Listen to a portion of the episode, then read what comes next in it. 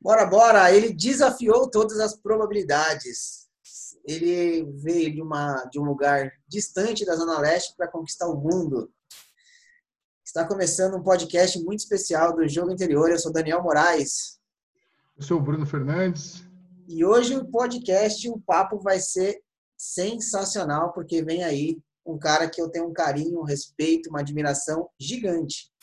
Rafael Gonçalves, ele foi meu aluno, ele virou aluno do Mentalidade Campeão, ele virou amigo e ouvinte do podcast e está aqui com a gente, vem contar um pouco da sua história, da sua trajetória, uma, uma história maravilhosa, uma história linda, que vai empolgar todo mundo e vai inspirar muita gente aí. Rafa, seja muito bem-vindo. E aí, Daniel, brigadão, obrigado, Bruno. Meu, primeiro já, já, já vou agradecer já o convite, porque você já sabe, eu já falei para você várias vezes, mas esse podcast virou o meu preferido. E é um prazer enorme estar aqui, fazer parte dele e falar com vocês aí essa conversa. Vocês vão ver ao longo da conversa que vou dar algumas broncas no Rafa até hoje.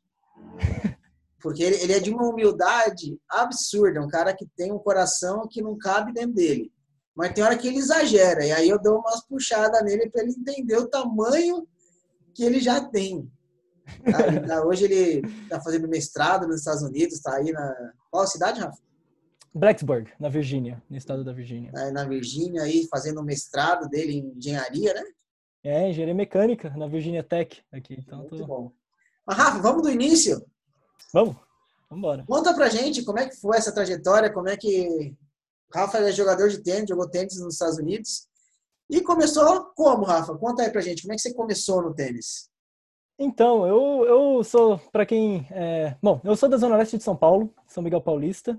É, e eu comecei a jogar tênis de, de uma brincadeira, né? Eu, do, do lado da minha casa, tem, tinha um, tem um clube é, público.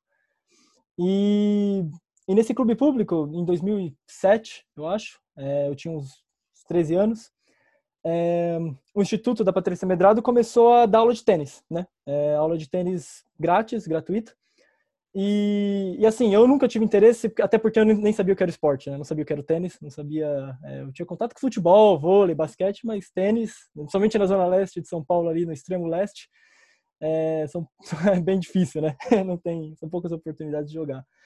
E, e meu irmão acabou indo fazer aula, gostou, meu irmão mais novo, é, e e eu sempre falo, né? Eu, como sendo mais velho, eu não, eu não posso deixar meu irmão mais novo ser melhor do que eu em nada, né? Então, então quando ele foi e gostou, aí eu falei, ah, agora eu tenho que ir também, né? E aí, e aí eu fui fazer aula. E assim, lá no clube a gente, obviamente, não tem uh, quadra profissional. Então o instituto meio que adaptava, né? Dentro de uma quadra de vôlei, eles montavam uma quadra e a gente tinha umas raquetes de plástico, bolas adaptadas, era tudo bem adaptado para você ter essa, essa vivência, né, de jogar, de praticar o tênis, né? E o que no fim das contas acabou me ajudando, porque jogando numa quadra melhor eu desenvolvi mais rápido, né, o meu, o meu, meu, o meu minhas habilidades. E a partir do momento que eu bati meu primeiro forehand, aí foi amor à primeira vista, né? Aí eu já já sabia que o que o tênis era o meu esporte. E de repente eu passava horas e horas dentro daquele clube, dentro daquela quadra, tentando convencer os professores a deixar eu treinar mais.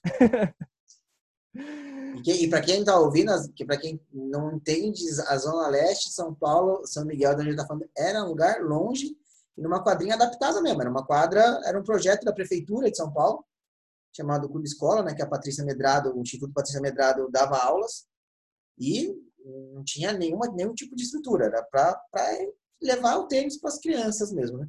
Isso, era mais para levar, até porque o tênis é um esporte caro, né? É um esporte que não é ainda muito acessível, é, principalmente na periferia, né? Para aqueles que não que não, não têm condições de pagar, né? De pagar as aulas e tudo mais.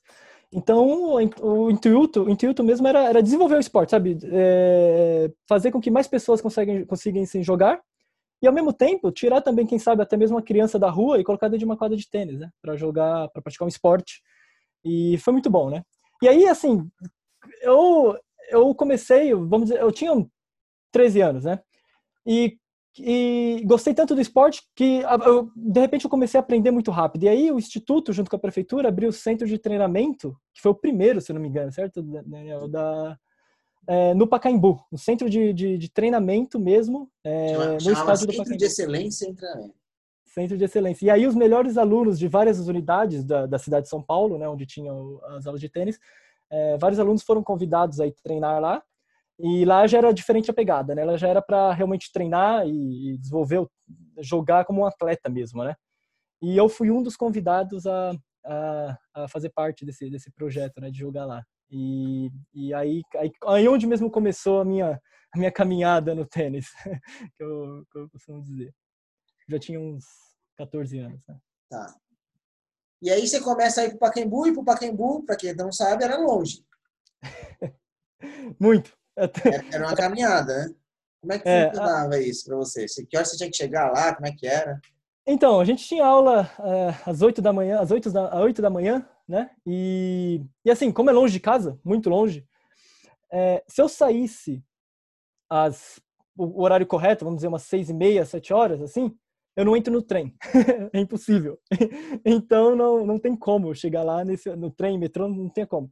Então, a, a, a solução que eu tinha era sair cedo. Então, eu tinha que sair, eu acordava todo dia, todo dia não, todo dia das aulas, né? Acho que era três vezes a semana.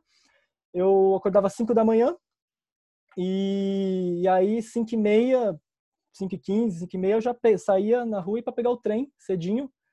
E aí cruzar a cidade inteira, trem, metrô lotado, para poder treinar. E o- os treinos acabavam às 11, por aí, meio-dia.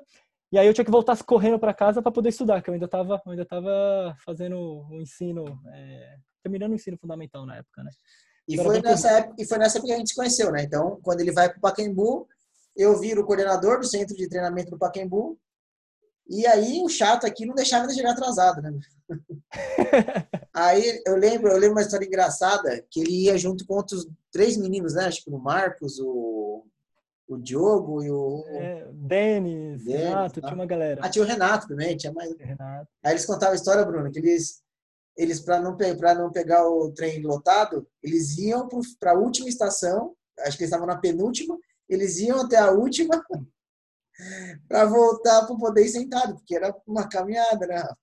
Era uma caminhada e, e, muitas vezes, meu, a gente voltava e lá já estava lotado, porque muitas, muitas pessoas faziam isso, né? Aí dava mais raiva ainda, que você estava mais longe e, e demorava do mesmo jeito para entrar, para entrar no trem.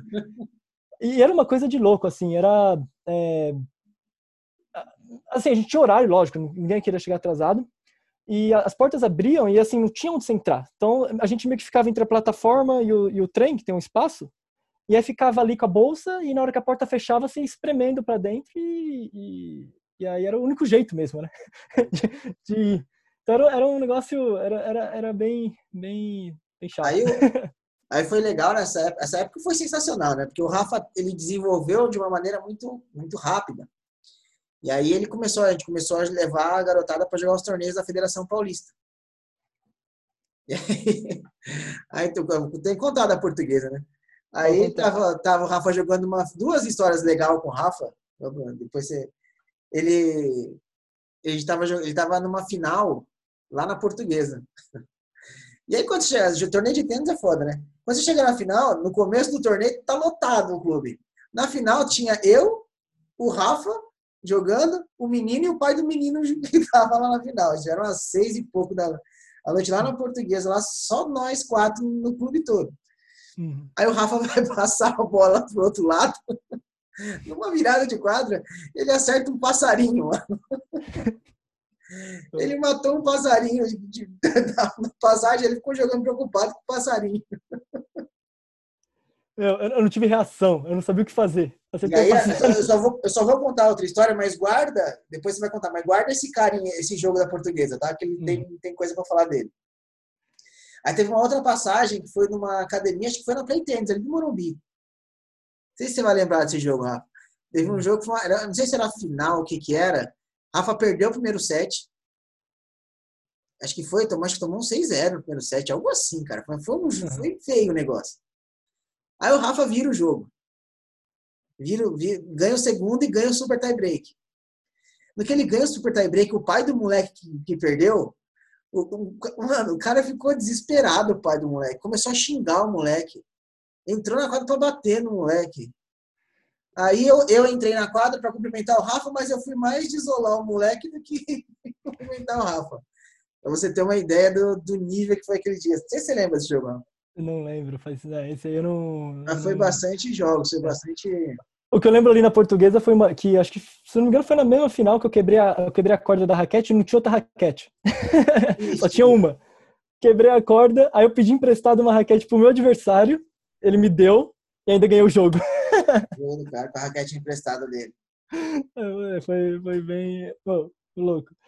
Mas, Mas, assim- aí você desenvolveu, o que, que esse cara da portuguesa te ajudou? Me fala. Então, então, e vê, é isso que eu acho muito, muito louco com o tênis, é como ele abriu muitas portas para mim sem eu, assim, sem, sem eu ter ideia que, que, que teria essas oportunidades. Eu- esse rapaz da portuguesa, o, o, o filho dele, é, que, eu- tava jogando, né, contra, ele, ele, se eu não me engano, ele tinha sofrido um, uma, ele foi atropelado de uma bicicleta, sofreu um acidente com bicicleta, e ele tava todo, assim, ferrado, né, e aí, e aí durante a virada, eu deixava o pai dele entrar na quadra pra cuidar dele. Assim, sabe? Mesmo, mesmo que, às vezes, nem, nem na virada na virada eu deixava, porque o moleque tá todo, todo enfaixado, eu jogando contra ele. E, e nisso, esse, esse, esse, esse cara, o senhor Maurício Calício- ele, ele era o diretor do Clube Espéria, na época, né? E, e nisso que ele me conheceu ali na- no jogo de tênis, tudo, eu tava jogando contra o filho dele, ele de repente começa a pesquisar sobre mim, quer saber mais sobre, sobre mim, e no Natal daquele ano, 2010 por aí, ele liga em casa falando que era para eu ir treinar no Espéria, que ele ia me dar bolsa lá, eu ser, eu ser atleta militante, né? E eu ia treinar é, de graça e, e eu ia ficar lá, sabe? É, como atleta do Espéria, jogando campeonatos também e tudo mais. E isso para mim foi uma felicidade enorme, né? Assim, o Clube Espera é um, clube muito grande na zona, na zona norte de São Paulo. E de repente eu, eu consigo eu consigo uma bolsa para treinar lá, né? E, e, meu, e meu nível realmente subiu muito depois que eu que eu, que eu fui para lá. É, só que assim, as coisas ah, a coisa boa do Espera é que as aulas, eh, os treinamentos era de tarde, todo dia de tarde, né? É, só que eu tinha o ensino médio, que era de manhã, então do mesmo jeito, indo no tatuapé. Então do mesmo jeito eu tinha que todo dia acordar às 5 horas da manhã e continuar a mesma rotina, né? Só que dessa vez indo para o colégio primeiro, e de lá pego outro trem, outro metrô, vou pro, vou pro Espéria, e aí só volto tarde da noite para casa para dormir e no outro dia fazer tudo de novo, né? E, e assim, a minha família ela nunca ela nunca teve muitas condições né? É, para falar a verdade quase nenhuma. É, era a, a, minha mãe eu só tenho minha mãe né? Eu fui criado com minha mãe e meus avós. E ela sempre trabalhou só que assim não sobrava sabe? Não não dava. E durante um certo período muito grande ela, ela ficou desempregada. Então eu me via na situação que assim eu queria seguir no tênis obviamente é, que eu amava e queria treinar jogar campeonato e na época eu queria virar profissional. Só que é, é muito difícil, sabe? Você é, querer jogar, praticar e o único dinheiro que você tem ali, é, que eu conseguia, ou eles me arrumavam, eu trabalhava para arrumar, como pegador de bola, eu gastava nas condições, no almoço que eu tinha para viver e para continuar jogando tênis, né? E aí eu volto para casa de noite e não que as condições são ruins, né? Muitas uh, muitas vezes a gente não tinha nem às vezes nem o que comer, né? Então era era era muito duro ou uma coisa que me marcou era assim, eu tinha o dinheiro ou ia para a escola ou ia jogar tênis, sabe? Não tinha não tinha os dois. E, e aí eu jogar tênis, né? Mas mas assim, mas assim é, era, eram decisões difíceis. A, a, a, minha sorte, né? Assim, bem entre aspas, que eu não, eu não acredito em sorte, é que eu tenho a família que eu tenho, sabe? A minha mãe e meus avós, eles, eles sempre acreditaram muito em esporte, sabe? Desde, desde que eu era pequeno, minha mãe falava, ó, oh, Rafael, você, você tem que fazer duas coisas, estudar e praticar esporte, né?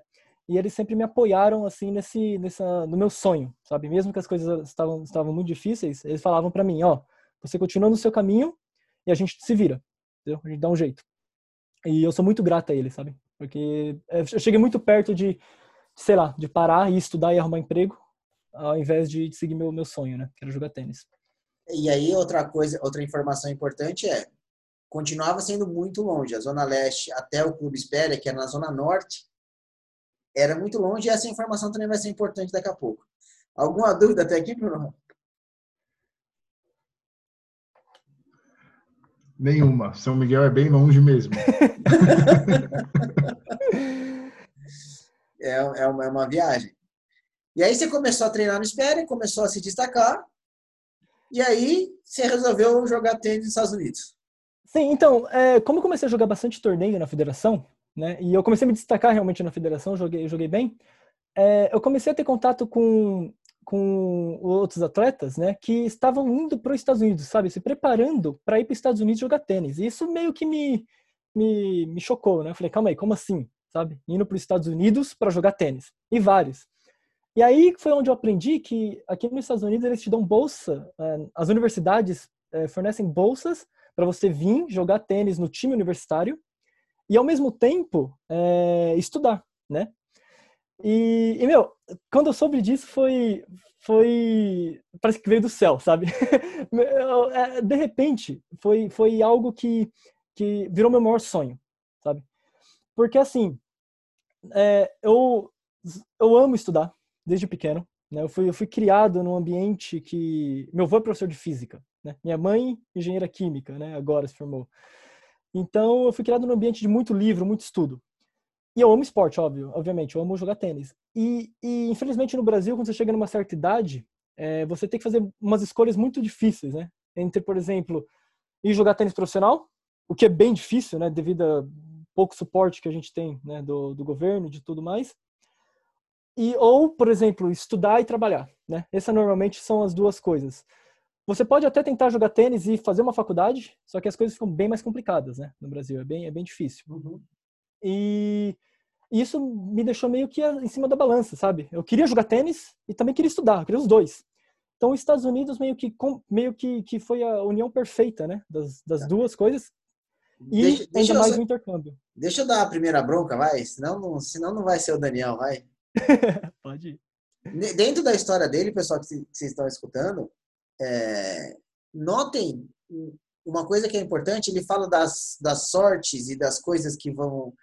Ah, nossa, e aí por acaso aconteceu, e aí por acaso aconteceu. Uma coisa que eu falo demais é: não existe coincidência. São evidências, tudo é evidência. Se as coisas aparecem é porque é uma evidência de coisas que você tem feito e que isso vai surgir a oportunidade. Você poderia simplesmente falar assim, cara, não tem como ir treinar no Espéria da Zona Leste. Não tem como ficar acordando 5 da manhã indo para Pacaembu. Não tem como. Tem vários não tem como aí que você fez. Então, esse é, é um detalhe que faz toda a diferença. Então, é, uma, é um nível de ação que faz toda a diferença. Verdade. Dani, o Rafa já falou duas vezes a mesma palavra. Ele falou sonho é, eu acho que isso conecta muito com o nosso último podcast, com a questão do desejo que a gente colocou, né? E com a e com a com aquela questão que a gente colocou do desejo na frente, né? E, e isso que eu que eu que eu cada vez mais tenho olhado é, com muita atenção. Então, é o que você falou. Como o sonho é grande e o desejo é muito grande, ele vem antes disso. Então, ele não ele nem chega a titubear é, de acordar cedo ou fazer toda essa jornada maluca, porque o, o sonho, o desejo é tão grande que ele está tomando a, a frente do negócio, ele não está lá na frente no resultado, né? E aí isso vai criando uma, vamos dizer assim, uma certa onda. sincronia das coisas, né? É uma onda. E aí é uma onda. Aí vai jogar na, na portuguesa, o cara convida para o Espéria, do Espéria vai jogar os campeonatos, descobre dos Estados Unidos, Aí muda o sonho, né? Uhum. né? Até então ele tinha o sonho do tênis. Aí passa a ser o sonho de encaixar o tênis como estudo nos Estados Unidos. E aí as coisas vão acontecendo, né? A história até aqui, é, acho que é um grande, é, um grande relato de materialização baseado em sonho e desejo muito forte. É. E, e, já fica meu, minha admiração total a você, Rafael. Obrigado. Porque uma, uma coisa que é interessante aí que o Bruno falou é que o empecilho, né, que a maioria das pessoas colocam, ele deixa de existir quando esse desejo é muito grande. Então, assim, cara, eu vou ter que acordar 5 da manhã todo dia? Cara, isso é mínimo diante do sonho que é grande. Então, por isso que é, quando, quando você percebe que seu empecilho é muito grande, e você não deixa de fazer as coisas, mas pode ter certeza que é porque você não está com um negócio grande lá para buscar. É verdade. É verdade. Mas o negócio ainda vai ficar melhor ainda. e aí, mas e aí, para ir para jogar tênis nos Estados Unidos, o que, que precisava? Que que, como é que foi? Agora, como é que é essa etapa? Então, é, assim. Já tinha sonho... inglês perfeito? Falava zero de inglês. Então, assim, é, a partir do momento que eu, que eu, descobri que isso era o que eu realmente queria, sabe? Que isso era, era, foi, era o meu maior sonho, era um objetivo muito grande que eu queria. É, eu fui ver qual, qual era, quais são os passos para chegar até aqui, né, nos Estados Unidos. E, e assim, primeiro, logo de cara, eu primeiro não falava inglês, então isso era um problema. É, segundo, eu não tinha eu não tinha dinheiro porque existem custos muito grandes é, envolvidos nesse nesse caminho até chegar aqui desde das provas que tem que fazer que são duas o meu TOEFL e o outro é o SAT que é tipo um Enem do americano é, e eu também assim existem agências que ajudam esse, esse processo né esse processo todo de trazer as pessoas até aqui de arrumar bolsa e tudo mais então eu não tinha dinheiro e não falava inglês né? então era só isso, né? É, eu, eu, eu, eu, no momento, eu lembro como tomei uma decisão muito clara de focar naquilo que eu posso fazer, no, no que eu tenho controle. Né? E isso a gente, a gente vem, vem aprendendo desde quando começa a jogar tênis. Né? Você foca naquilo que você pode e faz o melhor que pode e, aí as oportunidades vão aparecer. Né? Eu, eu acreditava muito nisso, né? até hoje acredito. Então eu falei, o que eu posso controlar nisso é o seguinte, eu posso, até então, é aprender inglês aprender inglês. Eu não preciso de dinheiro para aprender inglês, até porque minha família não tinha dinheiro para não tinha dinheiro para fazer aula de inglês particular e não tinha tempo também. Como que eu ia fazer? Né? fazia uma vez por semana, no fim de semana, e aprender nunca, né? Até até fazer as provas, porque eu tinha assim, eu tinha um ano, um ano e meio para estar tá pronto e vir para cá, sabe? Então eh, as coisas aconteceram muito rápidas. E e aí que eu percebi era o seguinte, que eu perdia muito tempo dentro de trem né? De trem e metrô. Muito tempo durante o dia. São duas horas para ir, duas horas para voltar, são quatro horas no dia, né? É, isso quando não atrasa. Então, eu comecei a pegar um livro de inglês que eu tinha em casa, da minha mãe, e comecei a estudar no, no, no trem, né? no trem e no metrô. E quando chegava em casa de noite, eu ligava o computador na internet e ia arrumar gente no mundo, sei lá, no Skype, nos, nos sites de inglês, de aula gratuita de inglês, para treinar né, a fala, a escuta e tudo mais.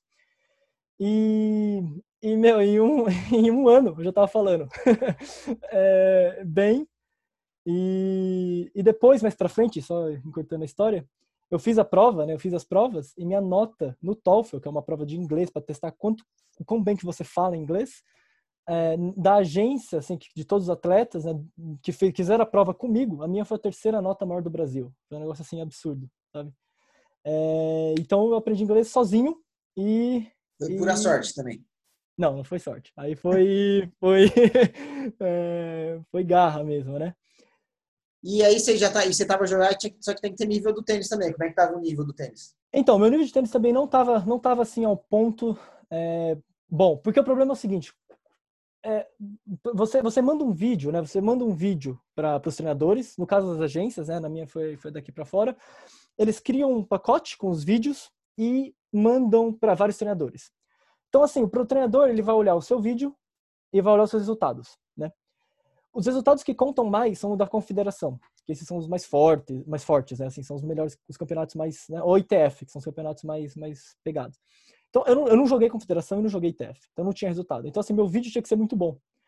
E, e aí, meu, era treinar, treinar, treinar, treinar, treinar, até, até alcançar um nível bom de fazer um vídeo que, eu, que o treinador olhe para mim e fale, eu quero esse cara, né? Eu quero, eu quero esse cara no meu time. E então assim, foi uma época bem puxada, porque assim, eu tinha que aprender inglês e treinar mais e dobrar a carga de treino e, e para melhorar o máximo possível, mas foi muito gostoso também, sabe? Era era uma é, era, era cansativo, principalmente voltar, voltar para casa de noite e depois, sabe? É, e na Zona Leste bom, cidade inteira, mas assim, onde eu, onde eu morava é, é, é, muito perigoso também. Então, assim, pô, eu andava na rua, voltando, e aí passava uma moto, e eu já tinha, já, já ficava aquele medo, sabe? Aquele aquele estresse constante. Eu não via a hora de se acabar, sabe? Era... Mas, quando você tem, igual o Bruno falou, você tem um objetivo muito grande, sabe? Um sonho muito grande, maior, você, né? é maior, é maior, sabe? E, e foi, foi muito bom. E aí veio o resultado, você conseguiu? Consegui. E assim, é, eu, eu, sabe, você falou, você falou, você fala muito, Daniel, dessa, dessa ideia de você se preparar para as oportunidades que você ainda não sabe que vai que vão aparecer, sabe? Certo. E eu, eu quero dar uma, uma, um exemplo disso que aconteceu comigo. Eu aprendi inglês sozinho, vim aprendendo e vim melhorando meu nível de tênis, né? É, aí eu entrei em contato com essa agência daqui para fora para para arrumar bolsas, que eles, eles eram o maior, o maior do Brasil nesse sentido. E eu só que assim, eu falei para eles, ó, eu não tenho dinheiro. E eles têm o custo deles e o custo assim, de fazer as provas, traduzir documentos, mandar os documentos para cá, para os Estados Unidos, tem uma série de custos. Até mesmo voo para vir para cá. Eu falei, não tem dinheiro. E aí nisso, eu contando a história para eles, eles falaram: "Não, a gente a gente tem uma parceria com a Fundação Lehman que eles bancam isso para você". Sabe? Eles, eles, eles vão pagar todo esse todo esse processo, eles pagam para você até o voo para vir aqui, para vir para cá. Então, assim, se eu, se, eu, se, eu, se eu, desde o início eu tivesse assim, ah, pô, tem que aprender inglês, eu não tenho dinheiro, como é que eu vou fazer isso? E tivesse desistido ali, eu nunca estaria aqui, sabe? Porque eu não tinha ideia que lá na frente uma fundação Lema, daqui para fora, é, iam abrir essa oportunidade, iam me dar essa oportunidade, sabe? Essa porta ia se abrir. Então, é... é esse, esse, esse, é um detalhe que faz toda a diferença. E, assim, quanto é bom, né, Bruno? Quando que a gente fala se materializa no negócio, tipo, mano, só se prepara, velho, e deseja. Se prepara e deseja que vai aparecer alguma coisa para fazer o negócio fazer acontecer, né?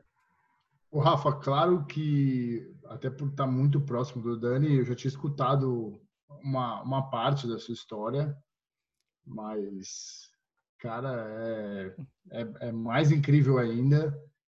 E, e assim, é, só complementando um pouquinho o que o Dani falou, é, é até difícil falar, né? Porque a gente também falou disso, eu não sei se foi no último podcast, né? Do quanto a gente cria empecilhos para as coisas, né? Até para as coisas mais, até até até para os nossos desejos, assim, a gente cria empecilho, né? Então a gente fala que é uma coisa, mas a gente bota um monte de é, coisas antes que precisam ser feitas para se chegar naquele desejo, quando na verdade você pode só ter o desejo, né? Por exemplo, a gente, o Dani comentou lá que quer, é, tem independência física, né? De, é, de geográfica. Como que você fala? É, geográfica e tal. E a gente já tem. É só ir. Entendeu? Agora, o que o universo vai reservar quando você for, você precisa estar preparado. E, e é isso aí. Eu quero ir para os Estados Unidos, eu vou. E vamos ver o que vai acontecer. Como eu vou, não sei. E, esse, e, e, acho que esse é um negócio incrível, assim, cada vez mais eu tenho me deparado com isso. É, o como pouco importa. Esse, essa é uma sacada que quem tiver ouvido, se puder anotar isso bem grande, cara. Não é como, mano, é o quê. É o, quê? o como, o como depois vem. O, o, o, primeiro o quê? O que, que você quer? O que você deseja? O que, que você quer fazer? Cara, você quer, sei lá, mano, ter um avião, tá? Beleza, esse é o quê? Mas como que você vai conseguir? Se você colocar o como, mano, você jogou um peso nas suas costas que, mano, o como não, não, é, não, não tem ainda. Então tem que. O quê? E eu Sim, acho que o Rafa falou uma. Acho que o Rafa falou uma coisa fundamental. É, que, é, que a gente, acho que até a gente deveria anotar para é, aprofundar ali num podcast, que é a questão do preparo, né? Acho que você também já já fez a já reforçou o ponto, mas é o que está na minha mão, uhum. né? O que cabe a mim, né? Uhum. Eu posso é, virar dinheiro, eu não vou virar, não consigo. Aprender inglês eu posso, então eu vou dar o primeiro passo, vou aprender inglês. E aí depois vou fazer isso, vou ligar lá na agência e vou falar assim, ó, é o seguinte, já, já falo inglês, já, já consigo fazer a prova, mas não tem dinheiro, vamos ver o que vai acontecer. E aí, né? Aí, acho, que é, têm... acho que é incrível isso aí que você falou, cara. É, o que tá não, aí, é, concentração máxima nisso. Uma coisa que uma coisa que a maioria das pessoas vai pensar é, cara, mas eu vou fazer isso e se não der certo? Eu vou, aprender, eu vou matar de aprender inglês aqui. E se não der certo? Mano, se não der certo, você já sabe inglês, mano. Isso, isso já, isso sempre tá, eu sempre tive isso em mente. O que, que eu tenho a perder? Sabe? O que, que eu vou ter, o que, que eu vou perder acordar cedo? Para falar a verdade, eu só tava ganhando. Eu tava conhecendo clubes da cidade de São Paulo que eu nunca pensei nem em entrar, sabe? É, eu tava conhecendo pessoas que ali na zona leste de São Paulo eu nunca ia conhecer. Sabe? O próprio diretor do Espera hoje é um pai para mim, e o, e o, filho dele é um irmão, sabe? E sem falar os outros, as outras pessoas. Eu tava conhecendo outro mundo, outras pessoas. Porque, assim, quando, principalmente na zona, assim, nas, nas zonas mais pobres, sabe? Você meio que é criado a cultura de uma, parece uma bolha, sabe? Que tudo que você vê ao seu redor é, assim, é muita pobreza, é muitas pessoas fazendo as mesmas coisas e, e, e não, assim, por falta de oportunidade ou por falta de, sei lá, de vontade, o que for, mas está todo mundo mesmo que no mesmo barco, sabe, assim, de, de pobreza e sofrimento. E aí você não consegue olhar para fora e ver que tem outro mundo. Você vê as coisas na TV, as pessoas alcançando muitas coisas, você fala, ah, isso aí é, pra, é só para quem pode, sabe? Isso é uma frase que me deixa doido. Ah, isso aí é para quem pode, sabe? Por que, que eu não posso? Por que que, por que, que, que, que qual, qual, é, qual é a limitação, assim, que, que, que eu não posso chegar a, a alcançar os meus objetivos, sabe? Então, na minha cabeça, mesmo com todo, todas as coisas que eu estava passando, eu estava ali falando, meu, eu só, tô ganhando. Até agora eu só tô ganhando. E até quando eu vim para os Estados Unidos, que eu, que eu também tive uns, vários, vários desafios aqui, eu também sempre, sempre tento manter isso na minha cabeça. Sempre mantenho isso na minha cabeça. Eu só, aqui eu só, tô, só, tô, só tenho coisa a ganhar. E só, só um adendo aqui nesse negócio de a gente que bota é, os desafios assim na nossa, na nossa própria caminhada, né? Eu acho muito bacana que o Bruno falou. O negócio que eu estava pensando essa semana é o seguinte, sabe o negócio de motivação, sabe? É, eu, eu, eu tava dando, eu, tava, eu falei com uma galera de uma, de uma fundação essa semana passada e uma, uma, uma, um, uma jovem perguntou assim, ah, eu não tenho motivação para fazer as coisas, sabe? E aí eu, assim, eu perguntei, e quem falou que você precisa de motivação para fazer as coisas? sabe? Você tem que fazer. Então, você tá assim, bem, hein? Meu, quem disse, sabe? Sabe quem disse que você precisa de motivação? Até porque a motivação, para mim, quando eu tenho, quando eu tô motivado para fazer as coisas, dura no máximo duas semanas, no máximo. Assim, eu faço duas semanas, eu tô ali leve, é igual jogar tênis, ganhar jogo quando você tá ganhando, jogando bem, sabe? Ah, é fácil. Depois que ela passa, aí eu quero ver se continuar, sabe? Então assim, eu pessoalmente eu tento, assim, é bom, motivação se eu tiver, ótimo, se eu não tiver, não importa, sabe? Então, assim, essa ideia de não criar obstáculos, sabe? A vida já é complicada o suficiente, sabe? Eu falo, eu costumo falar disso, assim, quando você vive o que você é, cara, você não precisa de motivação. Esses já são os seus motivos para agir. Motivação é os motivos que eu tenho para agir. Cara, é quem eu sou, cara. Pronto. Pronto. Precisa da motivação. Então, isso é muito bacana. Ô, Rafa, mas e aí? Negócio, ah, então você conseguiu a ajuda da, do Instituto Lehman, que eles te pagaram todo o processo e a passagem. Sim. Quantos por cento de bolsa você conseguiu? Então, eu consegui, na época, 85%, vamos pôr 85% de bolsa. É, a bolsa para o tênis masculino é muito mais difícil de conseguir, porque tem muito jogador e tem muito jogador bom, né? E, e fora disso, é, tem, é, aqui nos Estados Unidos, eles têm essa ideia de que como tem muito esporte masculino, eles querem equalizar também os, com os femininos, né? Então, para atrair mais, mais uh, as garotas aqui para jogar, eles aumentam o número de bolsas que eles podem oferecer para as meninas e para os homens não é, fica, fica mais competitivo para equalizar, certo? Então, assim, para o feminino é muito mais fácil conseguir uma bolsa 100%. Ainda, ainda assim é difícil, mas é muito mais fácil do que para o homem. Para o homem é impossível. Então, assim, eu tinha 85% de bolsa e eles pagaram tudo até eu chegar aqui. E eles tinham um dinheiro de 4 mil dólares na época, que eles dariam mil dólares por você por ano para você é, viver. Então, isso é assim, uma ajuda de custo, né? Mil dólares por ano. Talvez pagar uma passagem para o Brasil, para o cara voltar. É, só que quando eu cheguei na faculdade, eu já, eu, assim que eu já saí do Brasil sabendo que eu não tinha os, os 15% para pagar a faculdade. Eu, eu, não tinha. Eu não, não tinha dinheiro para nada, assim, sabe? É, não podia contar com a minha família e não tinha dinheiro. E eu vim do mesmo jeito e falei assim, ó, eu vou, eu vou fazer de tudo, de tudo. Eu vou mostrar para eles que eu vou ser o melhor aluno da faculdade, vou ser o melhor atleta da faculdade e que eu, eu vou me virar e eu vou ficar aqui, sabe? Então eu cheguei aqui na faculdade, esses 4 mil dólares que eles me deram, é, da, da, Fundação Lema, que era para os quatro anos, eles me deram no primeiro ano e eu fui lá e paguei meu primeiro semestre de faculdade. Então, meu primeiro semestre estava pago. Até porque se eu chegasse lá de mãos vazias, eles iam me mandar embora. Não sabia quem, quem eu era. Então, pagou. E a primeira coisa que eu fiz foi ir no, financeiro, lá com o diretor financeiro da faculdade, e explicar minha situação para ele. E aí eu fui bem sincero. Eu falei para ele assim, que eu não tinha dinheiro para ficar, eu não tinha dinheiro para pagar a faculdade, mas se ele me deixasse ficar na faculdade, eu eu iria mostrar para ele que, que ele, ele não ia se arrepender, sabe? Que eu vale a pena. É, e que eu ia me virar, eu ia me virar para arrumar o dinheiro para pagar a faculdade. E, e, ele aceitou, sabe assim, ele, ele aceitou, ele falou, meu, fica aí, o semestre já tá pago, vamos... Não, peraí, então, peraí, só, só assim, porque parece que o negócio é simples. E na sua cabeça deve ser mesmo. E você foi, você saiu daqui sem ter o dinheiro para pagar os 15% de lá. Uhum. E se ele não aceitasse, não tinha o que fazer, você ia ter que voltar. Tinha que voltar.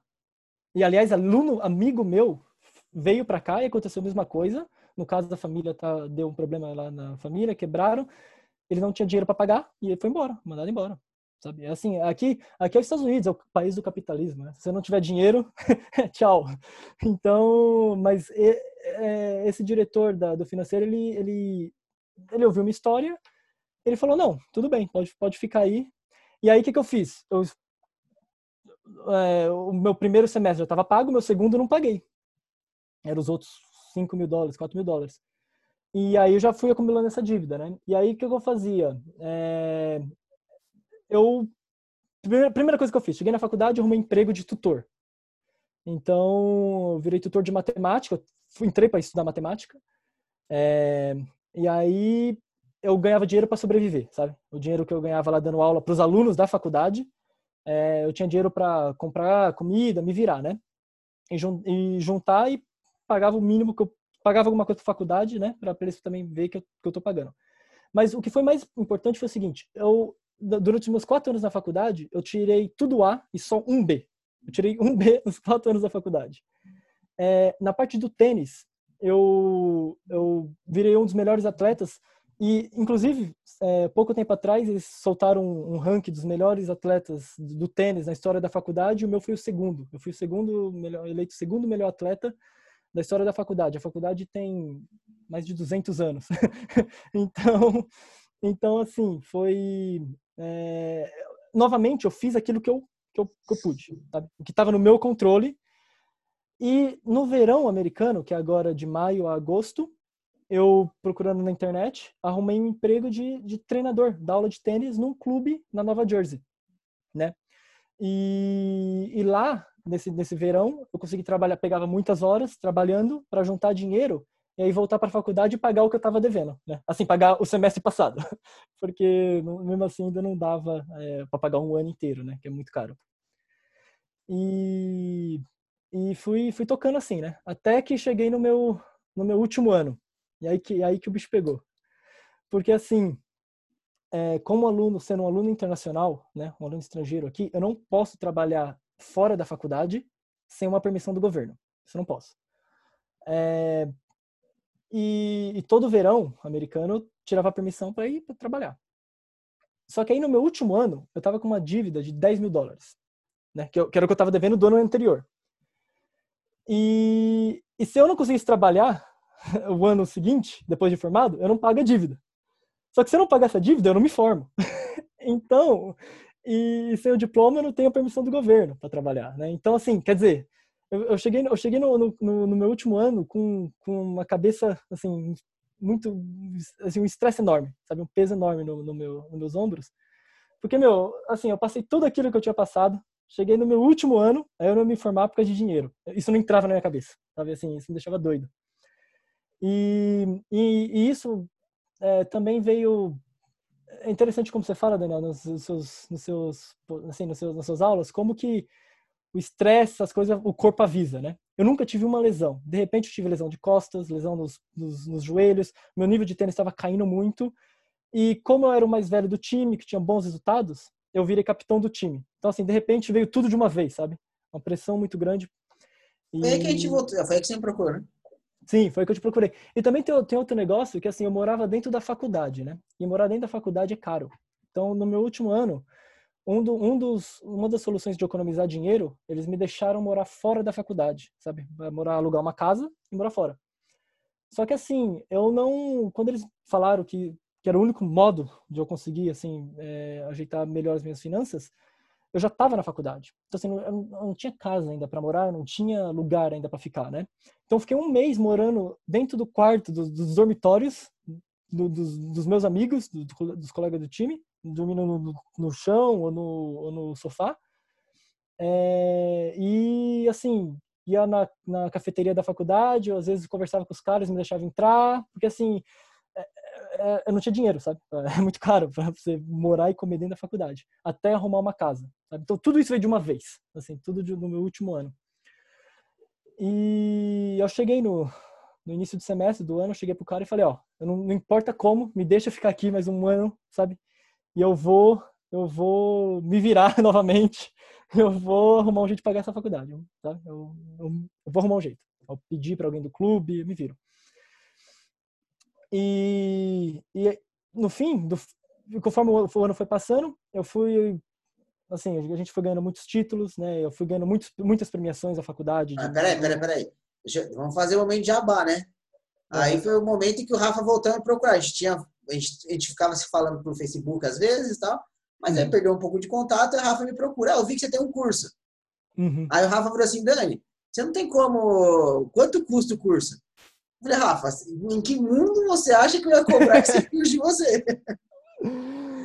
Aí eu passei o curso pro Rafa, aí ele, aí ele é desses, né? Que ele aplica. Olha só que ele, ele aplica. Aí eu, eu dei o curso para ele e a gente fez algumas sessões online. Ele estava lá porque ele tinha virado capitão, tinha virado uma loucura a vida dele. Uhum. E aí fizemos um trabalho. E o Rafa tem um diferencial, que é esse. Ele pegou o curso e devorou. Ele devorou o curso. E aí, qual foi o resultado, Rafa? Tava indo mal e. E aí, de repente, de repente não, né? Depois de passar no, de repente no, de novo aí, no, no curso, os resultados começaram a aparecer. E para falar a verdade, eu joguei o melhor tênis da minha vida.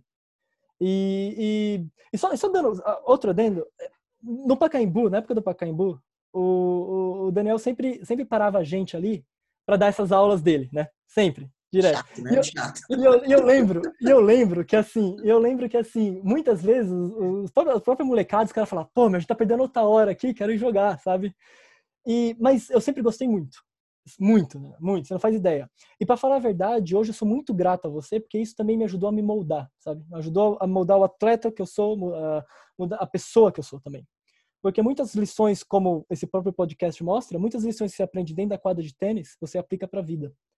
E, e, isso foi muito importante para mim. E aí, de repente, eu vejo que você tem esse curso, que é como se eu pudesse voltar ao tempo e, e ouvir tudo de novo, aquilo que você, você nos proporcionava. Então, pô, não pensei duas vezes, né? Falei, eu tenho, eu tenho, que, eu tenho que fazer isso. E, e, e realmente, realmente, é, para quem tem dúvida aí que está ouvindo, se o curso funciona, se você aplicar, funciona. Se é, aplicar, tem que, fazer, né? tem que fazer. E só para dar uma ideia assim da, da, da do tênis da, da faculdade, no, no, ano que eu entrei, é, a, a, faculdade não ganhava nem a conferência. A conferência é um, um, um, grupo de faculdades que eles se enfrentam. Se você ganha a conferência, você entra nos qualifying do, dos Jogos Nacionais. E a, a minha faculdade, ela nunca nem assim, ela chegava na final, uma conferência muito fraca. Ela chegava na final e perdia para uma faculdade que era um pouquinho melhor, sabe? É, e nunca, eles não ganhavam nada, assim, literalmente não ganhavam nada. Aí eu entrei e no ano seguinte uma galera nova entrou também, do mundo todo, né? Que hoje são os meus melhores amigos, assim, do, do mundo todo. E de repente uma faculdade que não ganha nada, a gente começa a ganhar conferência todo ano, começa a ganhar os qualifying do, dos Jogos Nacionais, e a gente foi até, a gente ficou entre as 16 melhores faculdades dos Estados Unidos inteiro, na divisão 2, e a gente foi jogar os jogos, assim, os jogos nacionais em Orlando com tudo pago. Então, assim, a gente saiu do nada em três anos para colocar assim entre as 16 melhores dos Estados Unidos. Então foi um, foi um crescimento muito grande, muito bom, sabe? Jogando tênis, viajando, e foi muito bom. E no meu último ano eu sou o capitão desse time, sabe? Que que que não assim, querendo ou não tinha uma pressão grande do time, tinha uma expectativa muito grande do time jogar bem. E no meu último ano a gente entrou numa conferência nova, muito mais difícil, muito mais competitiva e muito melhor, sabe? Da, do que a gente estava. E as, os times que estavam lá eram, eram se você olhar para os resultados, para os jogadores, você fala, pô, esses caras realmente são melhores do que a gente. E isso se provou durante a temporada. Foi uma das piores, dos meus três, dos meus quatro anos na faculdade, foi a pior temporada que a gente fez. Só que quando chegou no campeonato é, da conferência, que a gente se classificou no meio da tabela, né? É, e foi quando, foi quando eu acabei o seu curso, Daniel, falar nisso. É, e a gente tinha o campeonato, enfrentar essas faculdades no mata-mata, foi quando, acho que todo esse, toda essa minha preparação, né, ao longo dos anos, e junto com a ajuda do seu curso e tudo mais, clicou. Porque assim, eu nunca joguei tão bem na minha vida. Foi assim, de todos os jogos até a final, que jogamos três, é, eu ganhei o jogo decisivo, sabe? É, eu não perdi um set. Eu não, não fui quebrado uma vez o campeonato inteiro, né? E eu vinha pessoalmente da pior temporada também, sabe? Eu jogava em posição 3, 4 do time, de repente estava jogando na 5, 6 às vezes, sabe? Só um detalhe aí, só um detalhe. Saque, ele é canhoto, tá, Bruno? Saque chato, velho.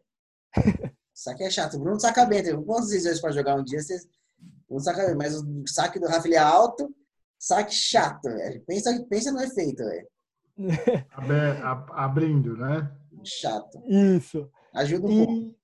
E, e assim, é, quando, quando, quando assim, eu não, gosto de levar o, o, mérito todo, assim, mas literalmente carreguei nas costas, sabe? Porque tava o jogo decisivo, maior pressão, eu ganhava.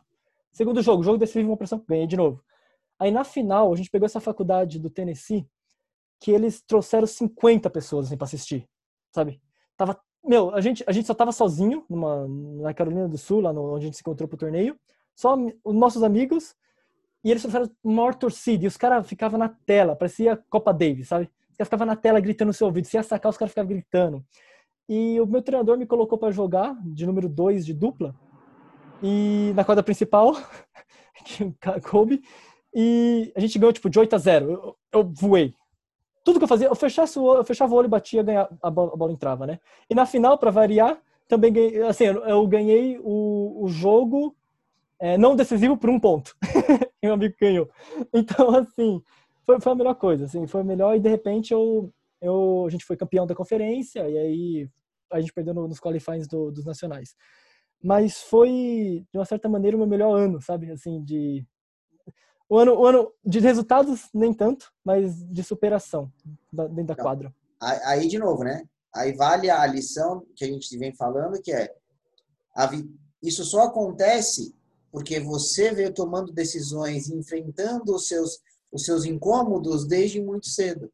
E aí chega um momento desse de pressão, cara, você já vem enfrentando muita pressão. Já é uma pressão, cara. Será que eu vou para os Estados Unidos? Cara, não tenho dinheiro.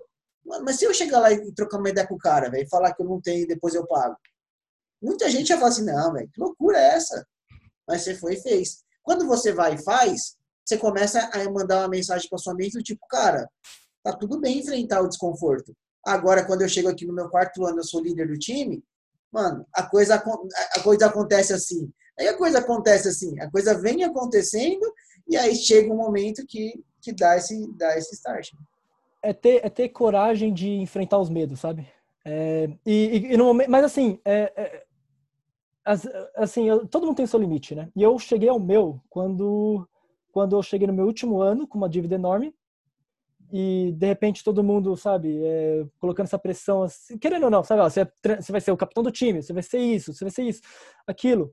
E. Eu, assim, eu sei que essa hora deve estar uma, uma galera já curiosa para saber como é que resolveu isso. É, eu já já eu conto. E, e assim, mas aí, Daniel, quando, quando é importante, sabe, eu, eu, eu, eu sempre falo que na minha caminhada inteira eu sempre tive muitas pessoas boas ao meu lado. Só pessoas boas ao meu lado. É, e eu sou muito grato a todas, sabe? É, lógico que você já fala que é, foi um mérito, que se eu não tivesse feito, vocês não teriam me ajudado, mas assim, é, eu sou, eu sou, é, eu falo que eu sou abençoado por ter essas pessoas do meu lado, e uma delas é você, que no momento que eu estava, assim, no, num dos piores momentos lá nos Estados Unidos, para dizer da minha vida, é, você esteve lá e me ajudou e você me deu aquele, aquele choque, sabe? Ó, vamos, Rafa, acorda aí e... Não, cara, assim, o, o, o, que é importante é, você tem que sim lembrar, cara, o Júnior lá no, no, no Curuçá uhum. foi um baita cara, um baita professor que te ajudou. A Patrícia Medrado, que criou o, o Instituto. Aí você vai ter os professores lá do, do Espéria, o pessoal do daqui para fora, o pessoal do Lehman, assim, todo mundo faz parte, todo mundo ajuda. Uhum. Mas se você não faz, não tem, não tem jeito, velho. Se você não pega o livro da sua mãe para estudar, velho, Outra, né? Sua mãe, sua família tem um mérito gigante, velho, isso tudo. Sim. Se, se alguém tem. É gigante. Eu, o Júlio, tem, tem um pouquinho. Esses caras, muita coisa. Sim, e, e novamente, é aquela ideia, sabe? É de acreditar nos sonhos, é acreditar nos seus objetivos, é acreditar que você pode chegar lá. Acho que isso é, um, isso é uma grande, uma grande, é, é, difícil às vezes, né? Pô, você tem, eu lembro que na Zona Leste mesmo, eu falava para meus amigos, ah, eu quero ir para os Estados Unidos jogar tênis. O cara olhava para mim e falava, você tá louco. o cara não tem dinheiro para pegar um ônibus para jogar tênis nos Estados Unidos, sabe? E, mas não, é seguir em frente e, e, e, ter a mente aberta, sabe? Acreditar que, que as coisas vão aparecer, sabe? E se você se esforçar, se você fazer aquilo que, que você deve ser feito, você seguir no seu caminho, né? E aí, e aí e os como... 10 mil dólares, como é que você conseguiu? Então, e aí, é, é, três dias antes de me formar, o meu o, o, presidente da faculdade chega para mim e fala assim, Rafael, você vai ser um dos oradores da, da formatura né? Aí aquela pressão de dinheiro que eu, já tinha, que eu tinha que me formar, aí dobrou. que de repente eles me colocam lá pra, pra, pra falar no seu orador. Faltava falo, três dias e você não tinha dinheiro ainda. Faltava três dias, não tinha dinheiro. Não tinha dinheiro. E eu desesperado, tentando, sabe, desesperado, tentando de tudo para arrumar dinheiro. Falando com todos os meus amigos do clube, onde eu dava aula, falando com meus amigos da faculdade, do Brasil, todo mundo, me desesperado. Aí eu vou, triste, lá na, na, com o mesmo diretor financeiro e falar para ele, ó, cara, desculpa, eu não consegui o dinheiro, tentei, é, não consegui ainda, mas se você me deixar me formar, sabe, eu vou trabalhar, eu já tinha emprego garantido, então eu vou, trabalhar eu pago, velho. Só que eu tenho, eu tenho que me formar para ter essa permissão do governo, para poder trabalhar, e sim, tem um série de. Eu preciso me formar de qualquer maneira. E aí, e assim, triste, triste. Aí ele chega para mim assim, ele fala, como é que eu vou imprimir ali quanto você deve? Né? Ele levantou, foi lá, imprimiu um papel, jogou no meu colo e falou: você tem que pagar isso aqui. Se você não pagar, você não se forma. Aí tava lá, né, velho? Tipo, 10 mil dólares e aí embaixo bônus, sei lá, bolsa de. bolsa de. Enfim, bolsa, de, menos 10 mil. Então eles pagaram para mim? A faculdade me deu o dinheiro. E. Pra você ter uma ideia de como, como, como, tão difícil que isso é, por, por eu ser um atleta, a faculdade tem que oferecer as mesmas condições para todos os alunos. Então, assim, os atletas não podem ter nada especial, sabe? É, porque senão um treinador pode chegar assim e falar: oh, eu te dou um dinheiro extra para um atleta, uma bolsa extra para você vir jogar para minha faculdade. Não pode. Todo mundo é igual. Então, de maneira alguma, a faculdade é, poderia me dar dinheiro extra, sabe? Pagar para mim, pagar a faculdade. Não poderia. Eu não perguntei como que eles fizeram. Nunca perguntei mas eles arrumaram um jeito e, e me deram essa, essa bolsa. Então, no fim, eu, eu, eu me formei e, e, e a faculdade que pagou para mim. Sabe? E aí, eu, e aí eu fui lá, fui orador e, e hoje eu... E aí depois eu não, segui meu caminho. Aí você se formou e agora está fazendo o quê? E aí eu me formei, trabalhei um ano lá na Nova Jersey lá como professor, juntei um dinheiro e aí agora eu entrei na faculdade de novo, fazendo mestrado de engenharia mecânica, que era o meu objetivo inicial, eu quero fazer, sempre quis fazer engenharia.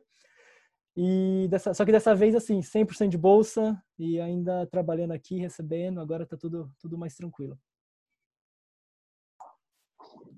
Rafa, é, é, é difícil até falar assim, de tanta lição que tem nessa história, né, Bruno?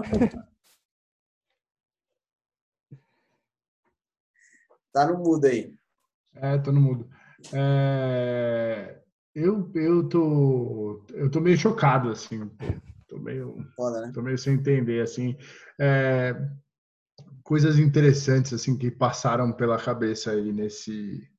Ao longo de toda essa fala, Rafa. É, eu acho que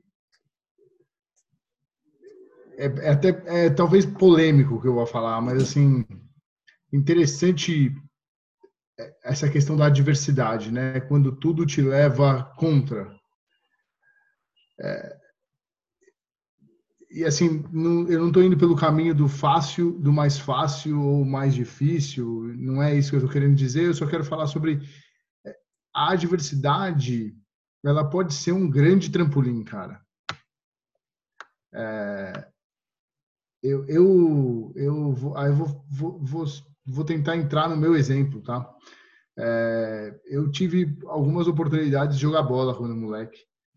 E, e diferente, talvez pouco diferente da sua família, a minha família é, valorizava muito a questão do estudo.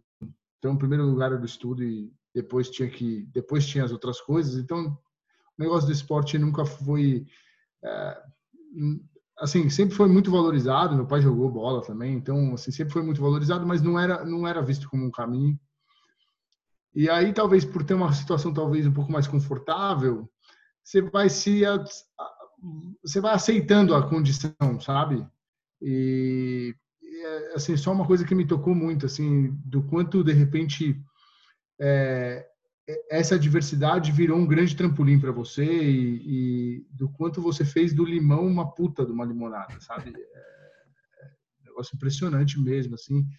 É, que me chamou muita atenção a sua história, cara. É, de você usar a diversidade a seu favor, né? E não usar ela como uma baita de uma desculpa, assim como a gente pode usar até a questão do conforto como uma tem muita gente que usa é, como uma baita de uma um baita do trampolim também. É, então assim, assim como tem muita gente que tem a diversidade vai colocar desculpa na diversidade e não vai fazer, tem muita gente que vai ter a situação mais confortável e também por conta disso não vai fazer.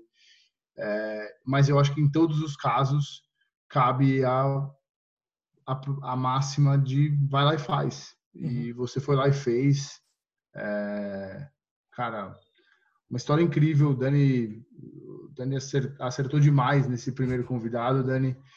É, cara, para mim fica assim a vontade de te aplaudir, dizer que a gente vibra por você, continue na sua linda jornada aí, é, acreditando cada vez mais é, nos seus sonhos. E, cara, o mundo é seu, né? O céu é o limite para você. É, vai com tudo. Obrigado, obrigado. E a gente estava conversando disso antes de começar aqui a nossa gravação, de do quanto ele pode conquistar esse mundo agora, que agora não tem muito limite, né, velho? Não tem muito limite, pode o que quiser. No final, no final agora, Rafa, você está se formando em quê? É, o que está virando esse novo sonho aí do Rafa pós? É, na verdade, já se formou, está fazendo pós.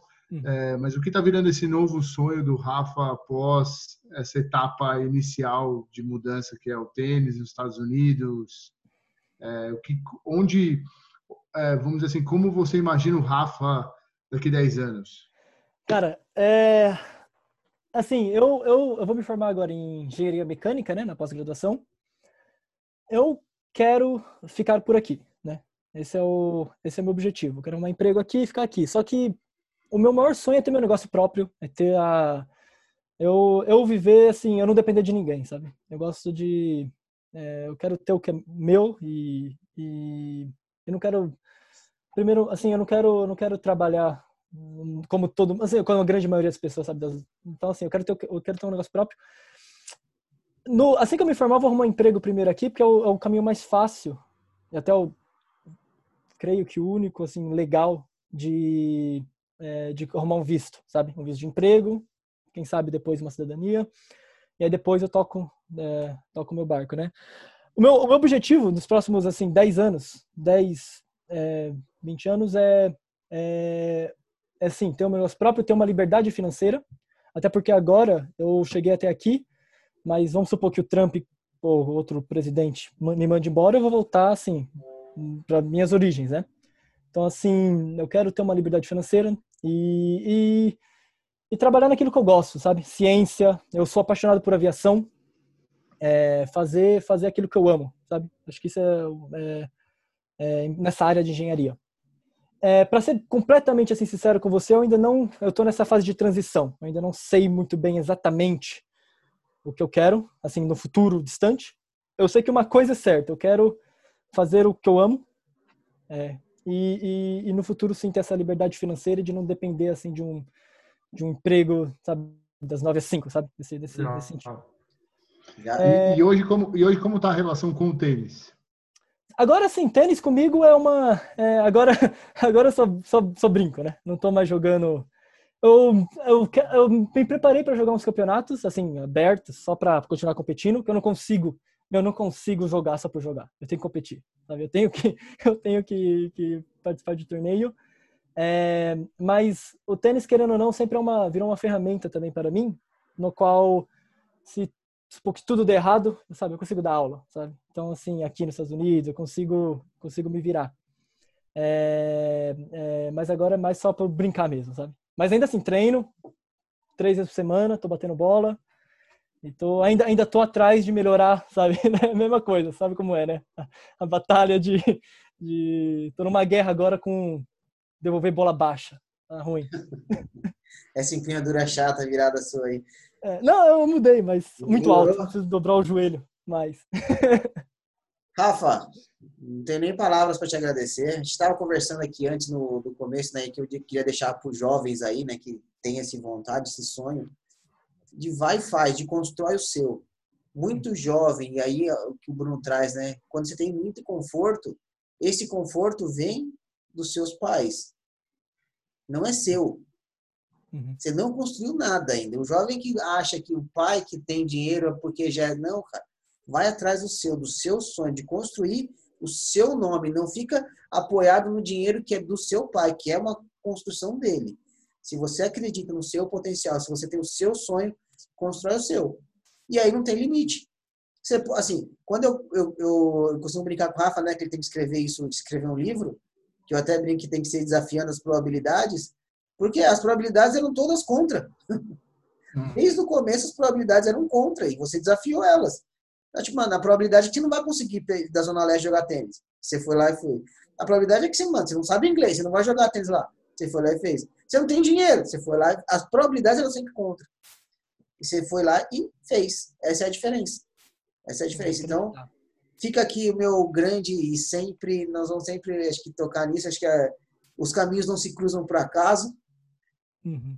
De estar tá, de tá aí no seu caminho, de estar tá na sua trajetória, para mim, assim, foi um prazer, nunca foi nada de. Nunca é, é sempre isso, né? Quando a gente tem esse sonho e essa busca, é sempre um prazer imenso. E para mim é um prazer você falar que você é meu amigo hoje e te ver nesse, nesse crescimento. Muito obrigado por ter sido o nosso primeiro convidado especial aqui no nosso podcast. Eu que não tenho palavras para agradecer por tudo. E eu, assim, é, novamente, sabe, vocês, o pessoal do Instituto, toda essa, essa, essa, galera mesmo, assim, boa que me ajudou, que me ajudaram. E eu, tenho, eu sou muito feliz mesmo, sabe, de, de, de sou honrado, literalmente, sabe, de, de, de conhecer vocês, e vocês estar aí na minha, na minha caminhada. E também queria deixar só um, um é, último, último detalhe, minha mensagem, que é para as pessoas que estiverem ouvindo, né, é acreditarem, sabe? É acreditar. Mesmo que, meu, parece o fundo do poço, parece que não, é, assim, não vai dar. Se for algo que você realmente quer, realmente ama, realmente, sabe, que daria vida, literalmente daria vida por aquilo, acredite. E, e, e acredite que, que, as oportunidades vão aparecer, sabe? Porque elas, elas aparecem, né? É, eu tenho só última coisa aqui, eu tenho eu tenho um sonho muito grande que é viajar o mundo, sabe? Eu quero viajar o mundo. E e assim, obviamente, assim, ainda não estou nas condições de dinheiro, assim, sabe? É, é, mas hoje, você vê, eu estou aqui há seis anos nos Estados Unidos e eu já conheço 11 países, sabe? Estou viajando, aproveitando. E se você me perguntar de onde eu tirei dinheiro para viajar, eu não vou saber, sabe, te falar sabe? Mas é um sonho que eu tenho muito grande. Eu quero conhecer outras pessoas, conhecer outras culturas, sabe? Expandir meus horizontes também. E eu acredito que eu ainda, sabe? Assim, nem se compara a vir aqui nos Estados Unidos, mas ainda assim sai caro comprar passagem, sabe? Tudo mais. E eu, aos pouquinhos, estou tô fazendo. Então, assim, acreditar. É o tempo todo ter fé e trabalhar duro e acreditar que as coisas que as coisas aparecem, as oportunidades aparecem e a vida e a vida literalmente muda. Vale, vai valer a gente ter outras conversas aí para a gente ajustar algumas a, a sua, a, os seus próximos passos aí. Sim, sim, sim. Eu Tem tô, bastante tô no... coisa aí para você fazer, cara, que você, você, você, talvez você ainda não tenha noção do seu tamanho ainda. Mas eu acho, que, eu acho que uma coisa, eu acho que uma coisa legal é que, que uma, a, a sua palavra-chave continua aparecendo para os próximos passos. Eu acho que isso vai te levar onde você quer levar. E eu acho que é isso, sabe? Continua sonhando. É Esquece o resto. Você tem um poder gigante de materialização, cara. Esquece o resto. Não fala mais de independência financeira. Continua sonhando, cara. Vai atrás do seu sonho. Porque você realiza, você materializa, você faz. Você, você tem testemunho, cara. Você tem história. É... só continua. Só isso. Obrigado. Obrigado. Pessoal, isso aqui faz parte de um grande projeto aí que nós estamos, que eu estou colocando aí agora, que é o, o ponto da virada, né? E aí, dentro do Rafa, você pode ver vários pontos de virada, pontos na, na, na linha, né? Era aquela paralela na linha que ele dava para virar o jogo e fazer grande coisa. Então, quem tem interesse aí, eu vou deixar o link, o link nesse episódio aqui de grupo no WhatsApp para você acompanhar mais desse conteúdo, que está incrível, realmente um conteúdo que está sendo um grande prazer fazer. Rafa, obrigado de coração. Eu que agradeço. Você, Brunão, tamo junto. Eu que agradeço. Valeu. Obrigado, Rafa. Valeu, valeu. Valeu, Obrigadão. Valeu, Dani.